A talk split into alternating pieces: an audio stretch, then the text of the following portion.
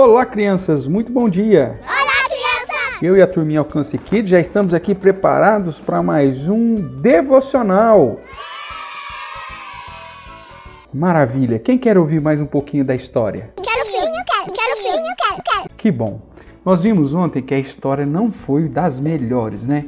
Infelizmente aconteceu aquela tragédia na família de Jacó, com a vida de Diná, depois os seus irmãos mataram todo mundo, e Jacó ficou com medo do que o povo da terra faria agora sua família. Mas Deus apareceu para Jacó, e Deus disse para Jacó, para ele voltar lá para Betel, aquele lugar que Jacó teve um sonho de Deus, que é a casa de Deus. E Deus disse para que ele fosse para lá e que ali ele pudesse habitar e ficar junto ali que Deus estaria guardando e protegendo. E aí então Jacó pegou todas as suas famílias e disse: Olha, nós vamos agora lá para Betel e eu quero que todo mundo adore somente ao Senhor. Se alguém aqui não adora o Senhor, que vocês joguem fora todos os outros deuses que vocês têm e vamos agora seguir para o lugar que Deus é, pediu para que eu estivesse, que chama Betel, o lugar que Deus apareceu para mim quando eu estava fugindo do meu irmão. E ali então, Jacó, uh, mais uma vez, Deus aparece para ele, o abençoa e Jacó faz ali um altar para adorar ao Senhor. Uma coluna de pedra e aí derramou ali uh, óleo sobre aquele lugar e chamou aquele lugar de Betel. E eles começaram a habitar ali.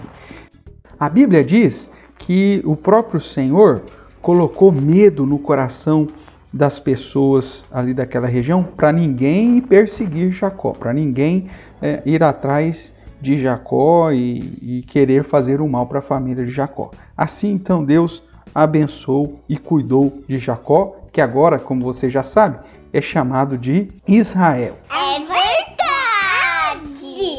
Mas como eu te disse ontem, crianças, nem sempre a nossa vida é do jeito que a gente quer. E muitas vezes acontecem situações que a gente não gosta, não é verdade?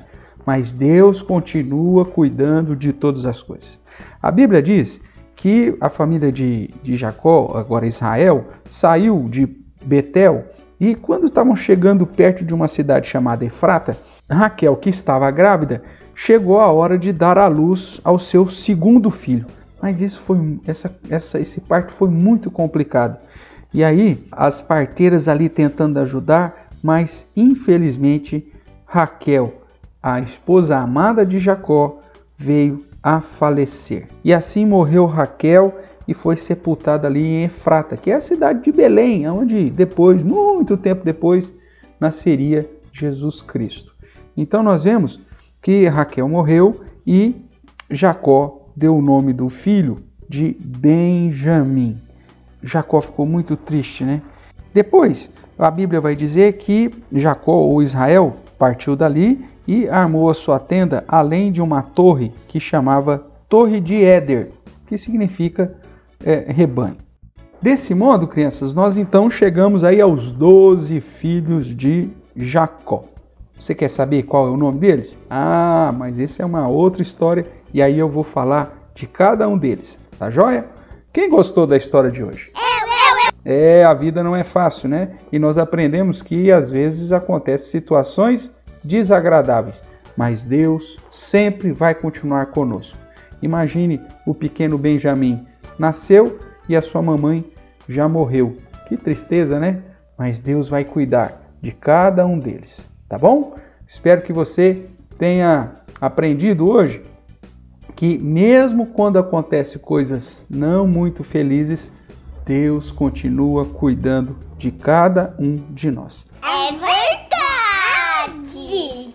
Hoje eu quero que você faça um desenho do pequeno Benjamin, tá bom? Um abraço, fica com Deus e até o nosso próximo então devocional. Tchau, tchau, crianças!